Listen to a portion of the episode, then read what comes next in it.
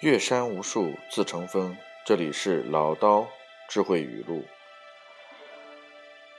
之前提到了关于孔子家语当中，孔子在评述庸人的几个标准。今天所讲到的是第三个，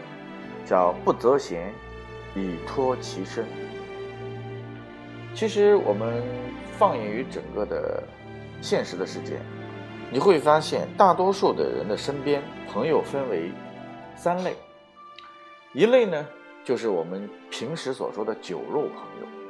而这类朋友呢，一般来说是特别多的。当你在顺势而为的时候，你会发现有很多人都会跟着你，然后他在捧着你，也会能够不断的去给你很多的一些所谓的误导，但是这帮人呢，特别喜欢就是。在你面前说好话，用你的资源，用你的财富，用你的公司，然后同时让自己能够获得更多的一些利益。所以，这群狗肉朋友呢，往往是我们大多数成功人身边所常有的。成功之前也常有，成功之后更多见。所以，这是第一类朋友。第二类朋友居多的，居少一点呢，称之为叫君子之交。那么君子之交呢，一般来说也可能称之为叫朋友，也可能是生意上的合作伙伴或者是良友。而这波人呢，通常来说数量已经开始变得很少，往往他们会在你顺利的时候呢跟随你，帮助你；在你逆境的时候呢，他们也会来帮助你。但是同样的这一帮人呢，数量并不是太多，往往并不是能够很好的去甄别什么是知己。什么是良友？往往在成功的时候，大多数人并没有看到自己身边那些所谓的知己，把他当成知己，而是把狗肉朋友或者是年拧佞臣当成是自己的知交。所以呢，他往往会糊住很多成功者的眼睛。我身边的朋友就有，我当初创业的时候，然后打造了所谓的当时的最大的养老企业，最具有先进的理念。可是，当时这个老板身边就是一群所谓的狗肉朋友，在不断的用各种各样的语言去诋毁。当这个企业在开始倒闭或者出现崩溃的时候呢，然后这一群人就消失不见，然后背后就会告诉另外一个可能是有资金、有实力的人，告诉他们他们自己曾经是多么的帮助这个企业。所以这样的人呢，在我看来，实际上你不经历事情。你不经历风波，你永远无法认识身边真正的朋友是谁。而第三类朋友，我把它称之为叫砥砺之交。所谓的砥砺之交，不管你是在逆境当中还是在顺境当中，他都能够紧紧的跟随，在思想上给你清醒的认知，在你的思路上，他能够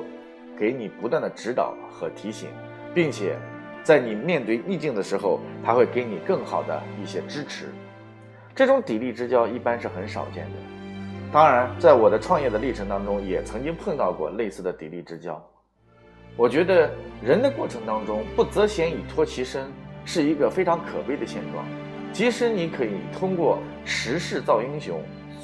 积累了很多的一些财富，但是你会发现，当你没有更清楚的认识、认知自己和身边的这一群朋友的时候呢，他也会来之即得，失之即快。所以呢，朋友这样一个过程当中，择贤托其身，也就是意味着你是否能够择到我们身边真正的朋友，帮助我们，带来我们真正的财富和事业当中的顺畅顺畅的这样的一个走动。所以从托贤的过程当中，这是其一个第一个层面，就关于朋友的层面，而贤的第二个层面，就是你的团队当中是否有真正的。能力的人能为你所用，这非常重要。朋友层面可能是在你自己的这样的一个过程当中，有一个精神层面的交流和支持与帮扶。但是真正帮助你去打造你的事业和你的团队的，将是你的团队。而团队当中，同样的也会存在四种人：一种是有德有才型的，我称之为 A 加型人才，也是。非常重要的帮助企业带来财富的这样的一群人，第二种人是有德无才型的，他属于是在企业当中能够帮助企业奠定一定的基础，但是他不堪大用、不堪长久之才的。第三种是无德无才呃无德有才型的。那么这种人呢，实际上能够帮助企业能够去发展，但是对于企业的长久以上的发展来说的话，他一定是一个定时炸弹。第四种就是无德无才型的，当然这种人就是必须要被裁掉的。而一个人如果想让自己的事业有所成功，必须要能够在自己的团队或企业当中能够看到这四种人才的存在，并且及时的去做出该删的删，该留的留，该涨的涨这样的一个决定。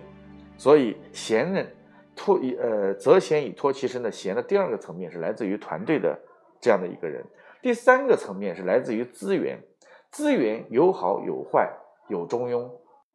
那么好的资源呢，我相信你是可以通过培养它去认知它，并且给你未来带来更大的一个发展空间。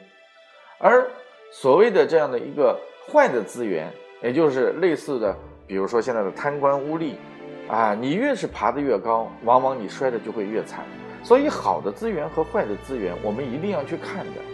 中国特别讲究关系营销，而关系营销的层面当中，就来自于你必须要去确保你自己所拥有的资源是否对你自己的事业有更大的一个助力，而不是在未来的某一个点产生爆发。比如说，我们都知道这个韩国的朴槿惠朴总统刚刚被这个弹劾下台。可是大家都知道吗？他的身边你会发现这三种，这个不同层次的这样的贤，都在他身边存在过。所以，我们究竟让自己的人生走得更顺畅一些，让自己的事业走得更宽广一些，你是不是以托择其贤以托己身呢？这是今天要给大家分享的我们的智慧语录，叫择其贤托其身。欢迎大家来关注我的微信。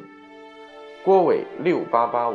希望能够和更多的朋友在一起沟通和交流，谢谢。